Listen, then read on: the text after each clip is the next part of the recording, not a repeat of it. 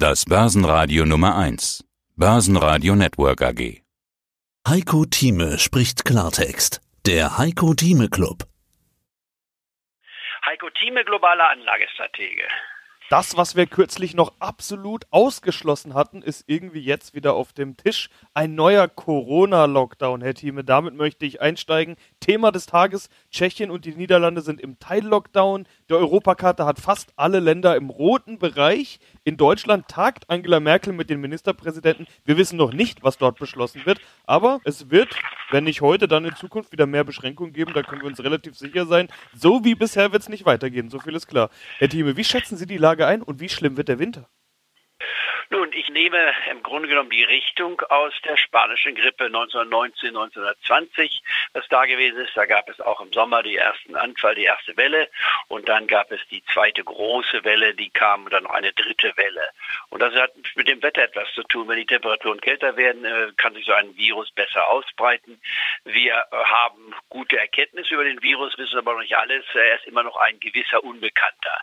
Und äh, das sind die Faktoren, mit denen wir fertig werden müssen. Und dann haben wir nach dem ersten Lockdown, der quasi eine Notsituation darstellte, hat man einfach aus dem Nichts heraus, weil es der schwarze Schwan war, man war nicht vorbereitet, lieber versuchte man das Notwendigste zu machen.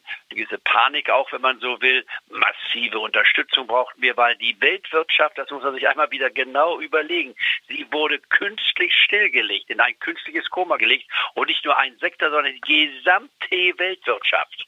In China 700 Millionen Menschen, die Hälfte der Bevölkerung war eingeschlossen, freiwillig oder per Dekret. In Europa haben wir versucht, uns ebenfalls sehr stark einzuschränken. Das hat Millionen von Schicksalen ausgelöscht, wenn man so will. Nicht jetzt, äh, dass die Menschen gestorben sind, aber ihre Basis, ihre wirtschaftliche Basis ist zerstört, bei Einzelnen sogar auf Lebenszeit. Sie müssen also total neu anfangen und wir tasten uns so etwas voran.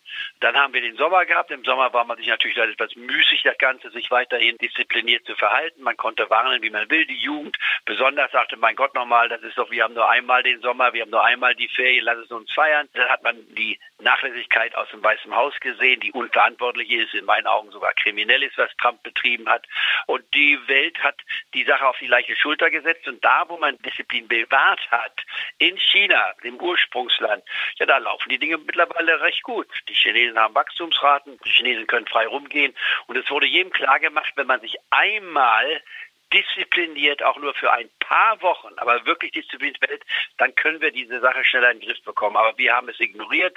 Äh, das Maskentragen ist lästig, stimme ich dem auch zu. Aber wenn ich nun in eine Gruppe gehe, muss ich die Maske tragen, ich muss den sozialen Abstand halten und äh, Hände waschen. Wenn ich das nicht tue, dann kriege ich keinen solchen Virus. Ältere Leute wie ich, die sterben gelegentlich dabei, aber das will man sich natürlich auch nicht antun. Jüngere Leute sind scheinbar weniger betroffen, aber haben auch eine Schwächephase.